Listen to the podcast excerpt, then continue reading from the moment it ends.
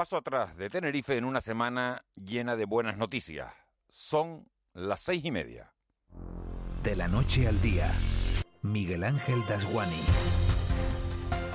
¿Qué tal? Muy buenos días. Los brotes de COVID en Tenerife obligaron ayer por la tarde al gobierno de Canarias a reforzar el protocolo sanitario. Las reuniones familiares o sociales se van a limitar a seis personas. En el interior de los locales solo podrá haber un tercio de la gente que entraba hasta ahora. Y además tendrán que adelantar una hora el cierre. Si era a medianoche, a partir de este momento será a las 11 de la noche. Las playas en Tenerife también al 50%. Todo esto, como decimos, ocurre en una semana que nos ha dado las cosas como son, más alegrías que tristezas. Alegría es lo que se refiere a la lucha contra la pandemia, tristeza por el drama migratorio que se sigue viviendo en Arguineguín, en Gran Canaria. En la parte alegre hay vacunas en la tercera fase que podrían estar listas a final de año e iniciar una vacunación masiva en Europa en el primer semestre de 2021. Se han encargado 300 millones de dosis, de las que a España le corresponden 20 millones. Hasta que ese momento llegue habrá que seguir respetando la distancia social y la higiene. Las mascarillas con la rebaja del IVA y la eliminación del IGIC serán más baratas y a partir del lunes además se venderán en las farmacias unos test que nos permitirán saber en casa con una simple gota de sangre si estamos contagiados o no. También estará con nosotros esta mañana el portavoz del Gobierno de Canarias, Julio Pérez, para contarnos esas medidas de refuerzo que se han adoptado en Tenerife para tratar de atajar los brotes desatados. Y le vamos a preguntar a Mari Brito, presidenta de la Federación Canaria de Municipios, cómo están reaccionando los ayuntamientos ante esta situación de emergencia. Este viernes estaremos pendientes también de la tormenta tropical Teta para saber si llega o no a este archipiélago y también de esas movilizaciones convocadas en el sector de la hostelería, movilizaciones que en Canarias tienen como objetivo, según los sindicatos, evitar el caos que prevén cuando terminen los ERTE y exigir la derogación de la reforma laboral de 2012. Nuestro desayuno de hoy lo vamos a compartir con el todavía presidente del Tribunal Superior de Justicia de Canarias, Antonio Doreste Armas, y digo todavía porque su relevo estaba previsto para hace más de un año y aún no se ha producido. Después del boletín informativo de las 9 conoceremos el lado más humano de dos rostros conocidos y muy queridos de la tele en Canarias, Minerva Santana y Marian Moragas, las presentadoras de Somos Gente Fantástica, que se emite cada día a la 1 y 10 del mediodía en nuestra casa, en Televisión Canaria. Con ellas y con el repaso a la crónica del día en clave de humor de Raúl García, abriremos la puerta a un esperado fin de semana. Tres horas de radio que empiezan ahora y que nos llevarán hasta las nueve y media. Empezamos. De la noche al día, Miguel Ángel Dasguani. 6 y 33 de este viernes 13 de noviembre. Conocemos ya otras noticias que marcan la crónica de la jornada. Caja 7 te ofrece los titulares del día. Eva García, muy buenos días. Muy buenos días, Miguel Ángel. Nuevas restricciones en Tenerife. Reducir los grupos y los aforos, restringir la movilidad y mayor vigilancia policial. El presidente del Gobierno de Canarias, Ángel Víctor Torres, ha confirmado que en Tenerife, por su alto índice de contagios, los encuentros máximos de personas en uso público o privado pasa de 10 a 6 personas. Además, este fin de semana se habilitará el recinto ferial de Tenerife para realizar cribados, tal y como anunció el presidente del Cabildo de Tenerife, Pedro Martín. Escuchamos a ambos. Se basan en reducir grupos en reducir aforos, en restringir la movilidad sin impedir la misma y también en una mayor vigilancia de las fuerzas y cuerpos de seguridad. A partir de este fin de semana, en el recinto ferial se va a organizar un dispositivo para ser cribado, para que se pueda entrar si fuera necesario con vehículos y volver a salir sin bajarse del vehículo, a ser cribado.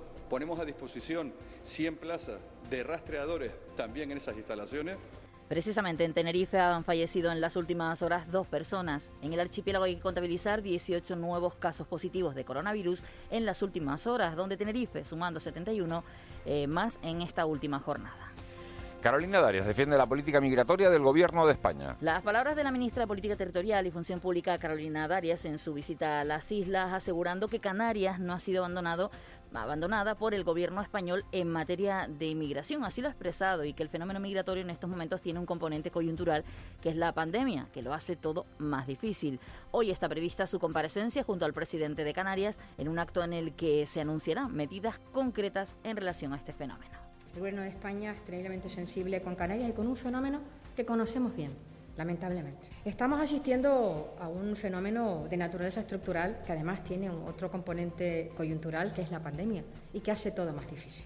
Si aquí la situación social y económica es complicada, imagínense cómo está siendo en África. El Gobierno de España sigue tremendamente comprometido con Canarias y con este fenómeno también. Por lo que supone el truncar las esperanzas de vida de alguien que se sube a una embarcación porque entiende que lo único que quiere es mejorar su vida, algo que es humanamente tremendamente legítimo.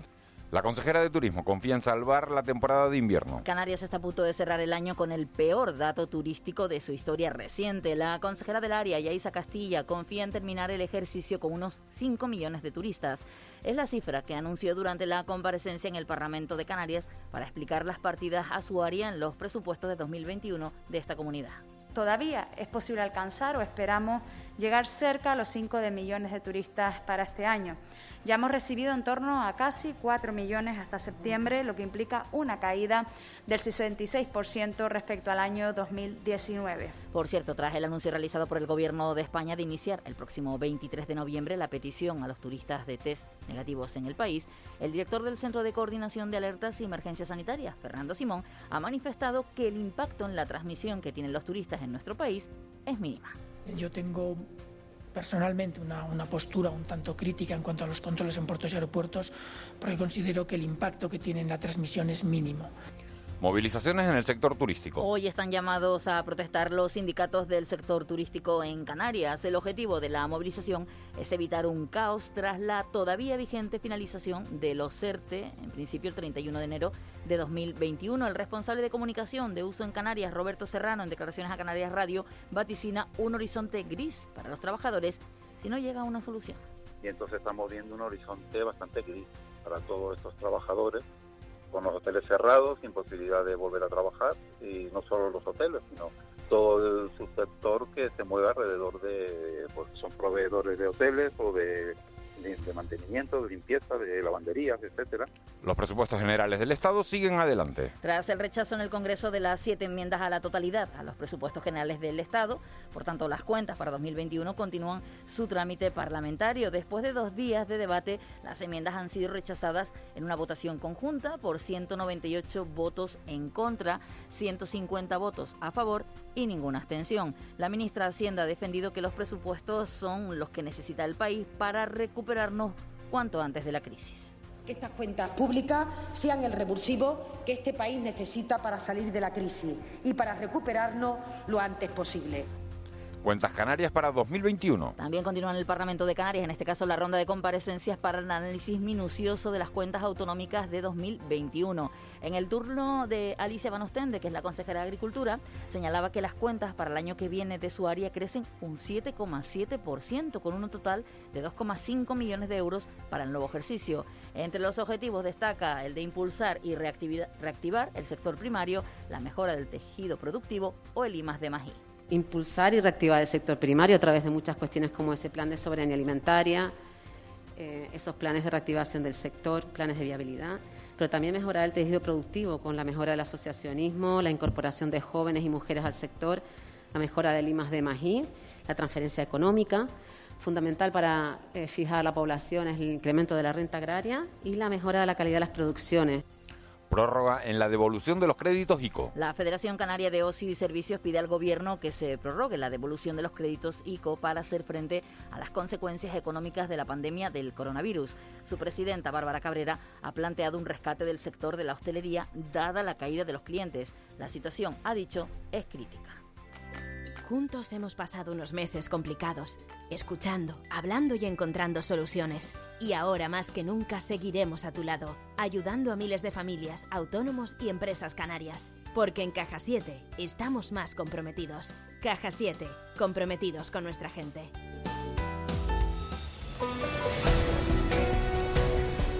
6.39 de la mañana y el deporte que llega más interesante que nunca. El domingo dos derbis a las cinco y media baloncesto y a las 9 el de fútbol. Juan Luis Monzón, muy buenos días.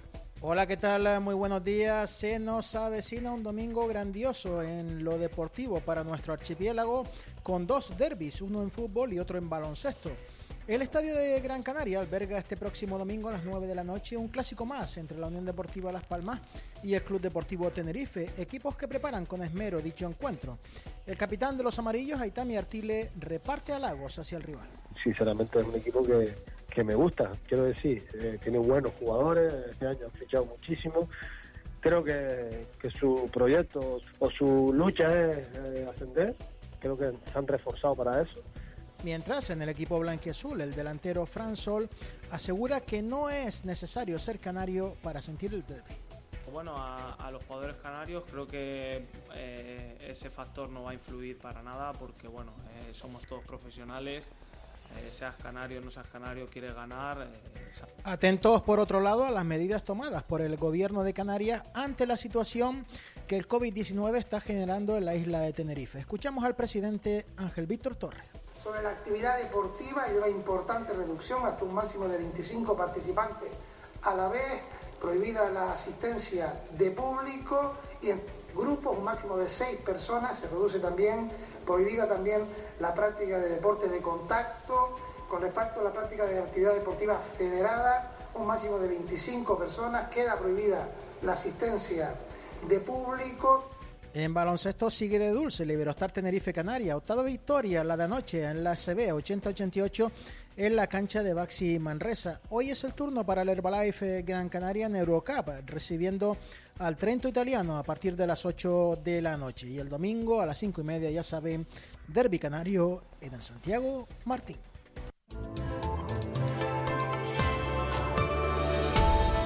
6.41 Eva García, ¿qué tiempo vamos a tener hoy? Pues hoy la previsión, al menos para este viernes, apunta a una jornada nubosa. La mayor parte de las nubes será de tipo medio y alto. También podrán aparecer algún intervalo de nubes bajas en el norte y litoral del este en las islas orientales a primeras horas. Temperaturas en ascenso. De hecho, ya se nota a primera hora de la mañana que han subido las temperaturas si lo comparamos con el resto de la semana. Viento del este a sureste siendo de componente sur en medianías y cumbres en zonas altas de La Palma y de Tenerife. Del sureste con intervalos de fuerte por la tarde y rachas de muy fuerte a final del día. Quizás Miguel Ángel, esto es lo que tenemos que estar un poco más pendientes de la intensidad del viento, al menos es lo que se anuncia. Y luego ya, a partir de las 7 y 10 hablaremos con nuestra compañera Vicky Palma, porque es verdad que por las redes todo el mundo está hablando de si llega la tormenta, el huracán, que ella nos explique, porque en principio parece que lo que sí habrá es viento.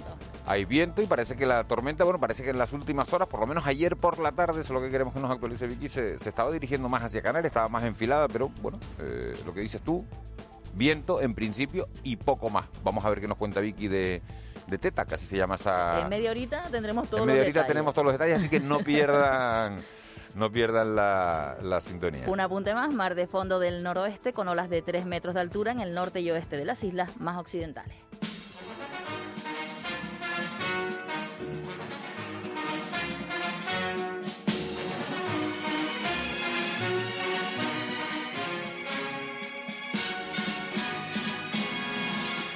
Acuérdate de Acapulco, de aquellas noches, María bonita, María del alma. Acuérdate que en la playa, con tus manitas, las estrellitas las encuadrabas. Tu cuervo del mar juguete. 6.43, Marlene Menezes, buenos días. Hola, buenos días. ¿Cómo te ha dado por esta música hoy? Es que hay que romper esquemas. A mí me, los te- ha, me los has roto por completo, pero ¿Verdad vamos. que sí? ¿A que No, te he dejado vamos, desconcertado? Completamente. Es que, ¿sabes qué pasa? Siempre ponemos canciones súper modernas, ¿no? O canciones que afectan a, a- más a nuestra generación. Pero sinceramente, yo es que crecí eh, muy pequeñita con Lucho Gatica. Hoy, comple- hoy tenemos la efeméride, celebramos la efeméride de Lucho Gatita, Gatica, que tal día como hoy fallecía. Y mm, me, ha, me ha dado por ponerlo al principio porque me parece una canción preciosa, la mejor voz del bolero y para esa gente que tiene otra generación y otro gusto musical. Yo no sé cómo se lo va a tomar esa otra gente, ¿no? Que ya está diciendo, nosotros ponemos música moderna porque somos jóvenes, ¿no? A y hay otra, pero claro, genera- no, hay no. otra generación Yo no También, hablo por que, que- que se crió con Lucho Gatica, Pero espérate, que es tiene que- una canción preciosa, pero digo- que son unos viejos. Pero espera, ¿no? aquí hay que puntualizar. Que es lo que acabas de decir, el- no, el aquí hay titular. que, aquí hay que puntualizar además y me corrijo yo a mí misma, me hago una autosasca porque yo digo que es música moderna la que nosotros ponemos, pero es que resulta que hay música más moderna todavía. Claro, y, los eh, pibitos, y los pibitos que nos escuchan dicen, ¿dónde va la pureta esta? Pero bueno. Em, ¿Esto es así? Yo, yo es que no hablo porque yo soy de cine clásico, o sea, yo soy de cine de barrio de Paco Martínez Soria y, y de bolero, pero de siempre, desde que era una niña. O sea, Pues para no hablar te acabas de retratar, sí, ¿no? sí, sí, total. Menos mal, que, menos mal que era un secreto. No sé en qué edad estoy, en qué edad, no sé qué edad tengo. Sube a Lucha Gatica un segundito, anda. Que es verdad que es muy bueno. Habrás tenido muchos amores, María bonita, María. Y ahora que estamos tan acostumbrados al reggaetón y a todos esos ritmos, al African Beat, a todas esas Tú cosas. oyes esto en casa, afeitándote o duchándote o en el coche tranquilito yendo para el trabajo y te relajas, no te Te garantizo que hoy muchas no personas van a Si estás cantar María no, Bonita. no, no te cortas. No con el reggaetón que, que te puedes hacer la cara a un Cristo. Y, Hoy mucha y- gente va a cantar esto de María Bonita, ya ¿Sí? verás. Sí, sí, sí. sí, sí, sí. Eso sí, por muy Sí, re- sí, sí, sí, relajado que estén, que sepan que son las 6 y 45. Bueno, sí, sí, sí. Venga, venga, que llegan siete, tarde. Siete, me- siete- siete menos cuartos. ¿Qué trae la, qué trae la prensa hoy? Eh, despierta, las veo las dos para el viernes, ¿no? No. Se nota que no estuvieron anoche fuera de plano, ¿no? No, mi niño. ¿No? ¿Y lo vieron? El ¿A qué hora me dormí principio. Bueno, bueno, bueno, bueno, bueno. El bueno. principio. Esas preguntas no las deberías hacer. No, no, no. ¿A Sobre, no, lo que no debería es ese amago de las portadas. Mejor. La provincia, las islas no pueden ser guetos de la Unión Europea para inmigrantes. Sanidad prohíbe en Tenerife más re- las reuniones de más de seis personas para frenar el virus y el catedrático Luis Serramajén baraja acudir a las elecciones al rectorado de la universidad. En el periódico Diario de Avisos el gobierno limita en Tenerife las reuniones a seis personas y pide menos gente en la calle. Además, Darias presenta hoy el plan estatal para resolver la crisis migratoria en las islas y la cola del ciclón Teta trae a La Palma y a Tenerife un temporal marítimo. Por cierto, el Iberostar sabe sufrir y ganar en una situación difícil como en las canchas del Baxi Manresa. En Canarias 7, acelerón para acabar con la vergüenza de la inmigración. Los militares montando un campamento en, tiempo récord.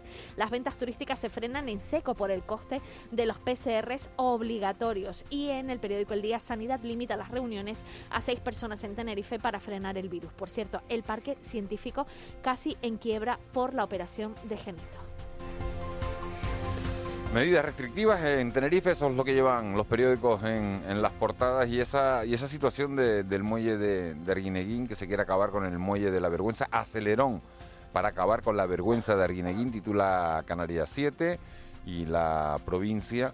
Las islas no pueden ser guetos de la Unión Europea para los migrantes. Una carta pastoral, como acabas de decir, de, los dos obispos canarios. Son los titulares principales de la prensa de este archipiélago. Vamos con, con la prensa nacional. En el periódico El Mundo tenemos que Sánchez intenta cerrar las grietas en el PSOE con el pacto de Bildu y Arrimadas deja en evidencia al presidente ayer en el Congreso. El ejército se despliega en Canarias para afrontar el colapso migratorio. En el periódico El País el gobierno encara tres semanas clave para blindar la, la legislatura. Transparencia denuncia la opacidad de sanidad durante la pandemia y el drama de, de un naufragio en el Mediterráneo. Tragedia en un naufragio. He perdido a mi bebé.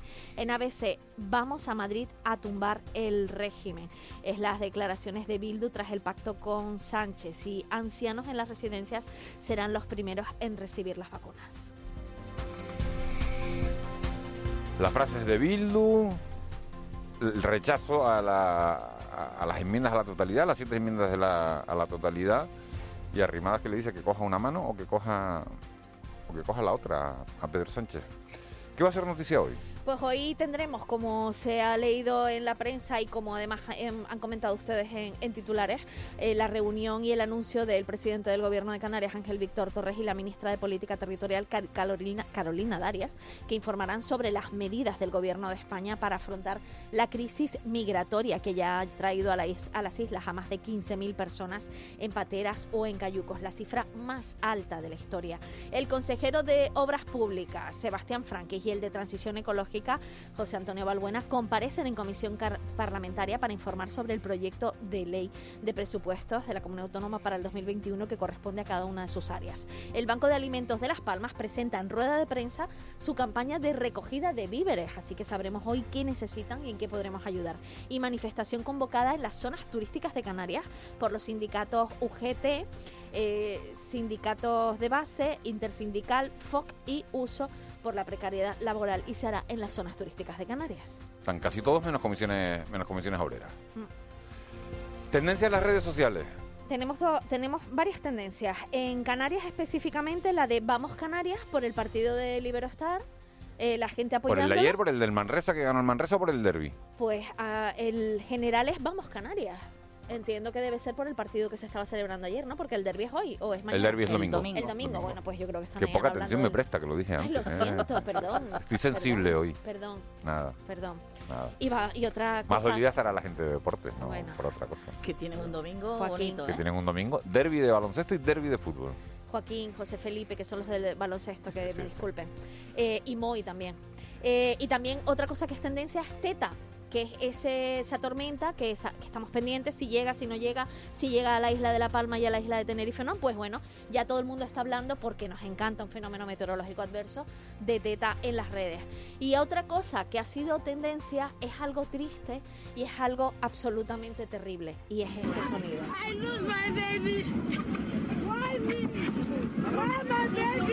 Es la desesperación de una madre en el Mediterráneo que venía en una patera en el Mediterráneo, se dirigía hacia Italia o hacia el primer puerto que los pudiera coger.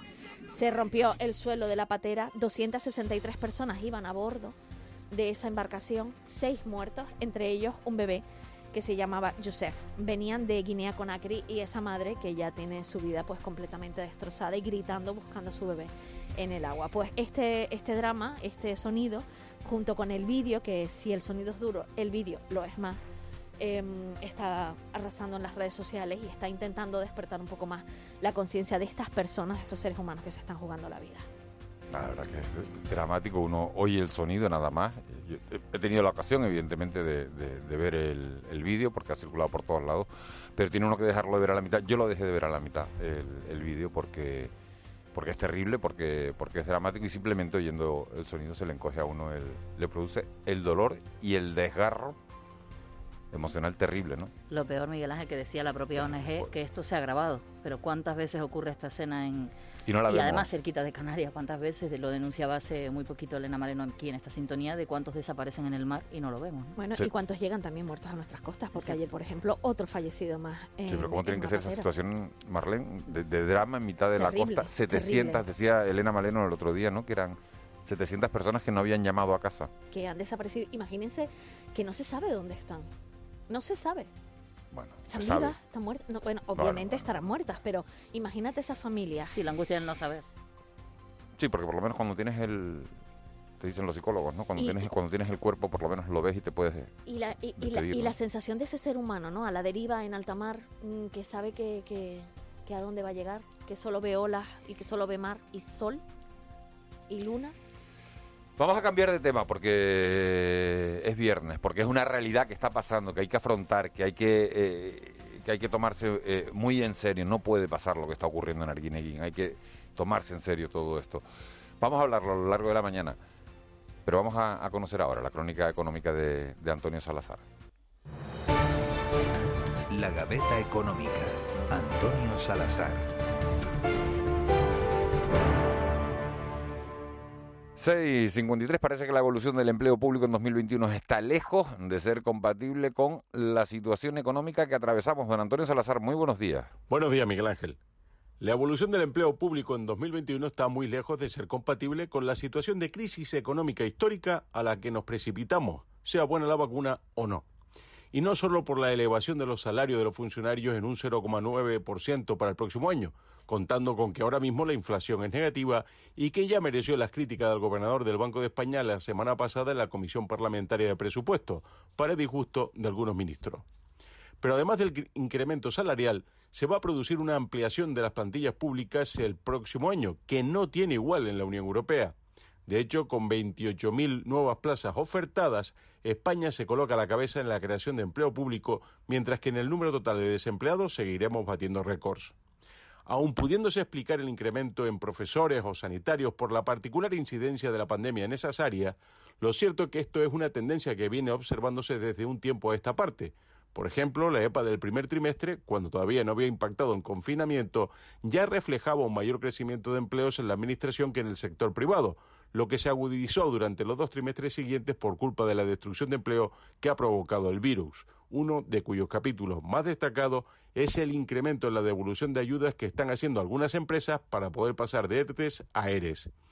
Con el crecimiento de los empleos públicos para el próximo año y la llegada a la cifra de 5 millones de parados, quedará de manifiesto una vez más que los costes de esta crisis recaerán en el sector privado sin que las administraciones hagan lo que se espera, es decir, reforzar lo que sea preciso, pero también suprimir lo accesorio, acometer inversiones productivas sin caer a la tentación de aumentar el gasto corriente. Buen fin de semana.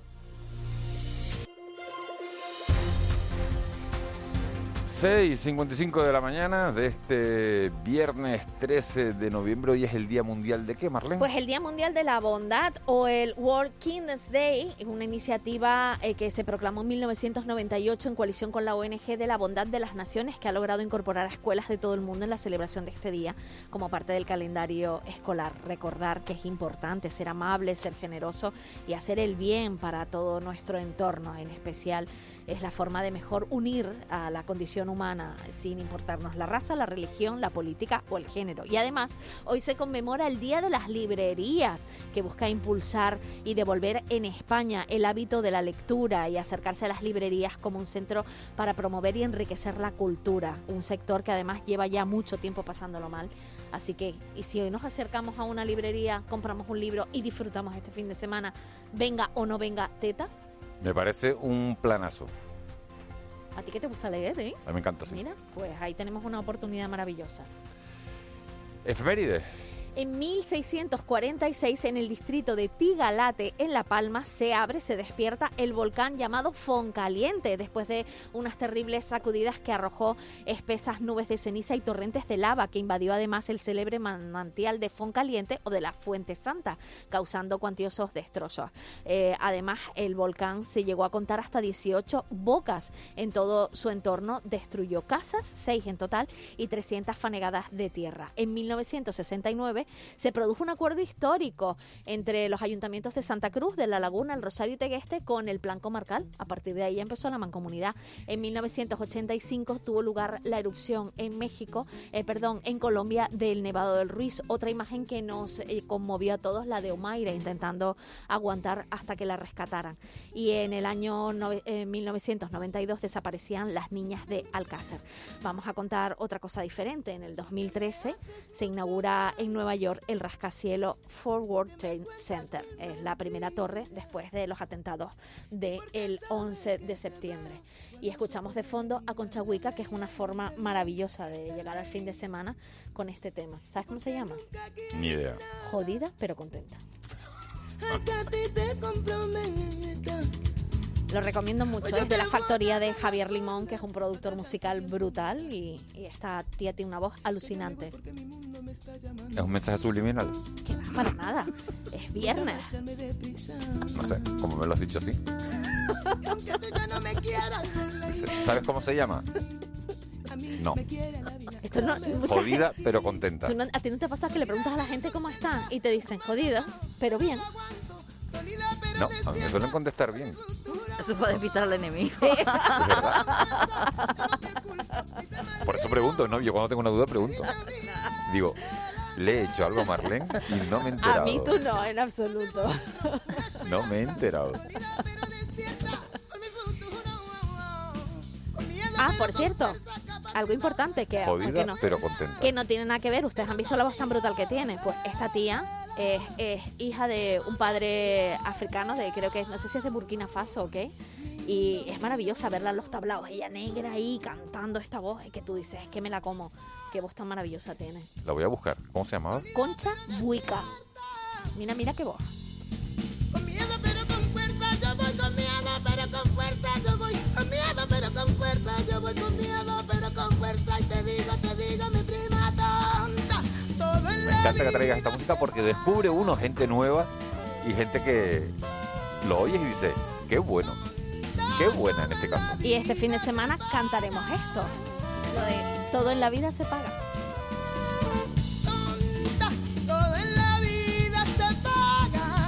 Más mensajitos.